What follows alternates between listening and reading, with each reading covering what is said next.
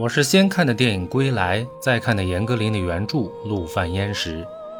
吸引我看完电影再来追原著的，不是电影满满的泪点和巩俐、陈道明出色的演绎，而是那段我们这代人所不熟知却又怎么都躲不过的时代背景。那段年月刚好是我们的长辈所必经的年月，但在国内却被称之为民族性失忆或者国家性失忆的文化背景。凡是提到的，要么美化，要么轻描淡写几笔带过。电影《归来》也是如此。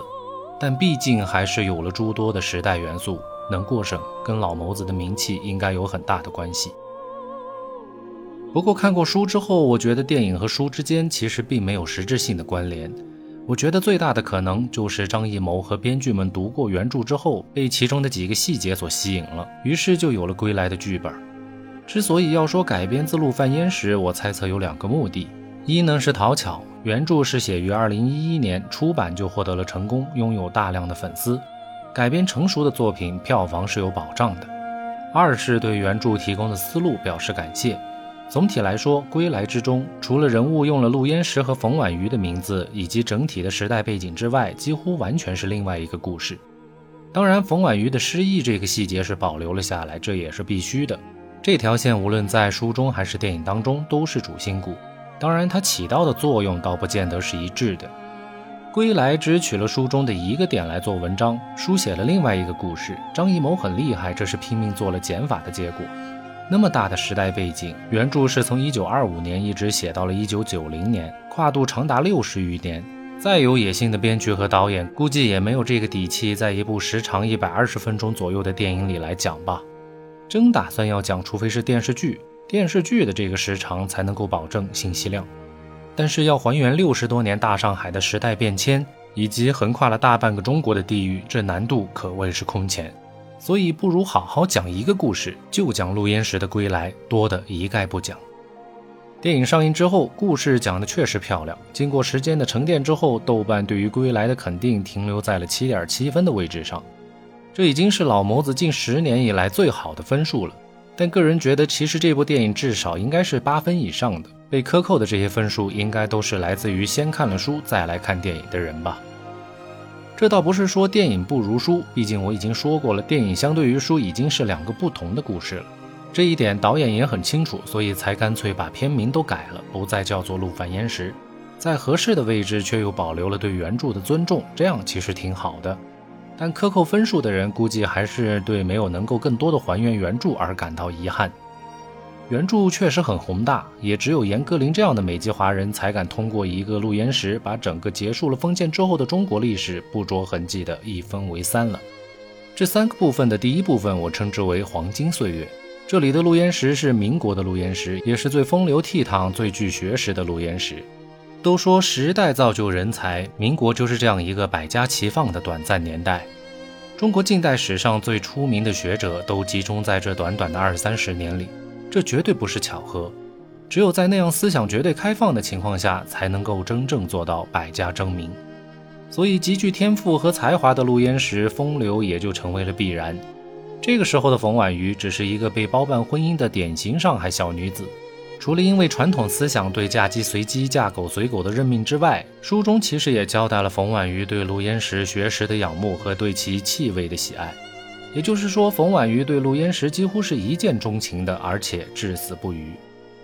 第二个部分我称之为混沌岁月，这里的陆焉识是新中国之初的陆焉识，是将所有学问用在求生存上的陆焉识。书中虽然将陆焉识的被捕归咎于1936年的另外一件事情上。但其实，在一九五零年代那样的大环境下，又何尝没有千千万万个那样的大卫伟呢？以陆焉识的学识和书生的义气，是极容易招人记恨的。就连在第一部分的民国之中，都还被类似军统的流氓给收拾过。陆焉识书生的义气，也就决定了他悲剧的走向。但也幸好他饱读诗书，且聪明透顶，所有的知识都可以拿来为自己的求生来做铺垫、做准备。比如他故意结巴了二十年，让自己的脑子比嘴快几倍，于是说出口的话都是经过大脑再三确认的，不至于给自己带来更严重的后果。而此时的冯婉瑜为了解救丈夫，无所不用其极，抛开道德做人情妇，把陆岩石从死神手里给抢了回来。又变卖家产，带着儿女过着极其凄苦的生活，等待着丈夫的归来。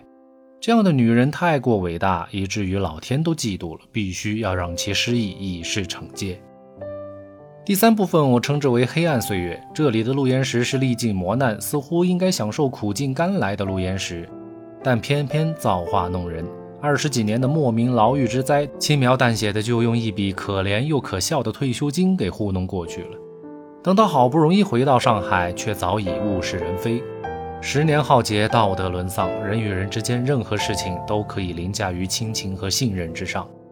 地方还是那个地方，上海却早已不是那个上海。儿子将一切遭受的罪责都归咎在陆焉识身上，仅小女儿因脾气性格相仿，还能说上几句话。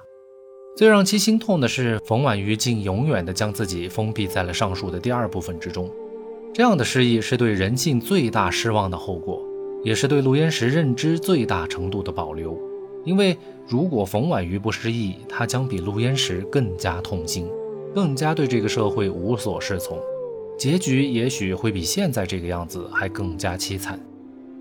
也有人会说，那这样一来，对陆焉识就不太公平了。二十几年的求生，就只是为了和冯婉瑜最终相见呢？其实，陆焉识的冯婉瑜一直都在身边，在每次固定而准时的探监，在宁可孩子饿着也要给陆焉识送来的全蟹宴里，更在做人情妇之后，对压在身上的戴同志说的“陆焉识的事儿，你要赶快想办法”当中。而冯婉瑜的陆焉识也一直都在身边，在用了几代人的八仙桌旁，在装满写给他的若干信的漆器盒子里，在几经易手的陆家三层老宅里。所以相比起电影，我觉得书的结局除了让人莫名悲愤之外，还有着两个人丝丝的柔情和刻骨铭心的爱情。我们再来看电影的结局，如果不做对比的话，其实电影的结局也是挺好的。编剧将冯婉瑜的失忆定格在了要去接归来的陆焉识这里，因为失忆再加上陆焉识拍回的电报之中只有个简单的日期，于是在这个特定的日期要去火车站接回那个记忆中的陆焉识，就成为了冯婉瑜终其一生的任务和目的。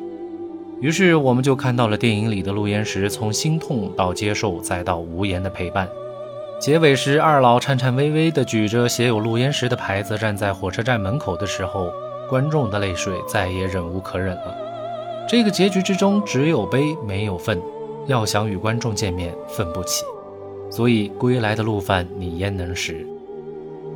前面这个部分其实是我在电影上映的当年就写下的一篇文章，算是电影和书籍的一个观后感。之所以今天要拿到节目里来，是因为最近又重温了这部电影的主题曲《跟着你到天边》，突然就想起了这篇文章，干脆就讲出来和大家一块分享。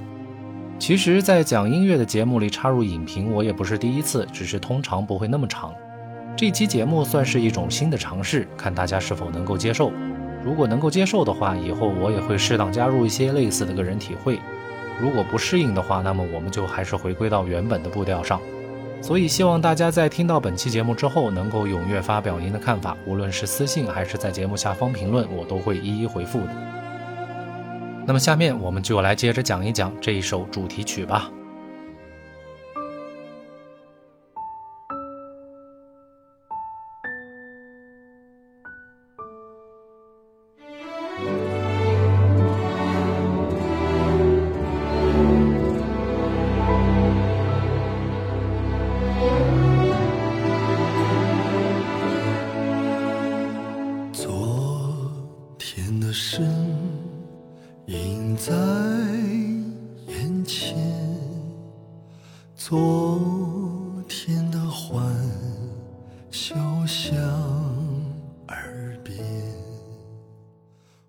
歌曲是由国内大名鼎鼎的钢琴家和作曲家程其刚老师亲自操刀创作的，韩磊演唱。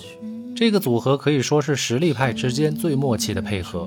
歌曲的整体氛围其实是一首摇篮曲，非常的温馨舒适，曲调也是摇篮曲的逐渐高低转化，没有太多的突然转折，就塑造了一个回首往事、波澜不惊的具体形象，与电影本身想要传达的意境和格调是非常贴切的。特别是韩磊原本这种特别适合扯开嗓子唱的嗓音来演唱这种温婉的歌曲，就别有一番风味。初听之下会觉得有些故意放不开的感觉，但又觉得很是温馨。原来铁汉也是有柔情的。等到高潮来到，合唱团和韩磊的声音一起出现的时候，就能够感到摇篮曲摇身一变，成为了一首大调的咏叹调。这种转变实在是很有意思，让音乐本身的魅力变得无穷无尽。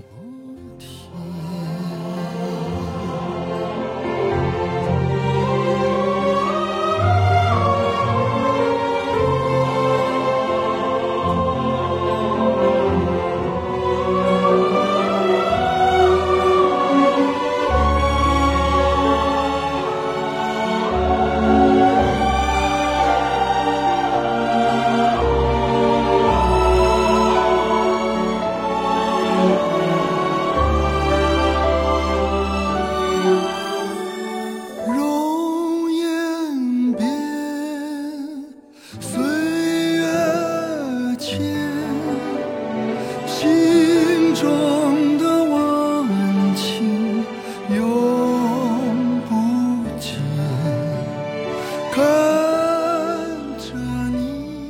当然，除了作词作曲和演唱之外，配器的功夫也不可小觑。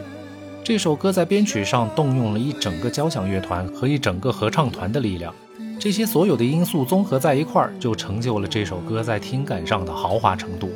可以说，这首歌在不同的听音环境下所收获到的感觉是完全不同的。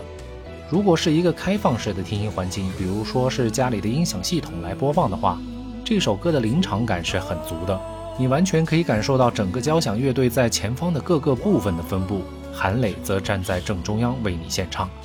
如果是用封闭的耳机系统来听的话，则可以听到各个乐器的细节，钢琴、吉他、管弦乐、打击乐都能分毫毕现。所以这首歌在编曲上和录音上所花费的功夫，可一点都不比前期创作的时候少。国内这么花心思的作品，说实话真的不算特别多。所以这首歌也是我极力向大家推荐的一首单曲作品，大家一定要去找无损的版本，按照我上面的介绍去听，一定会有新的收获。好了，本期节目会比较长，特别感谢耐心听到现在的每一位听众，正是有你们的存在，我才有了将节目做下去的动力，感恩大家，我们下期见。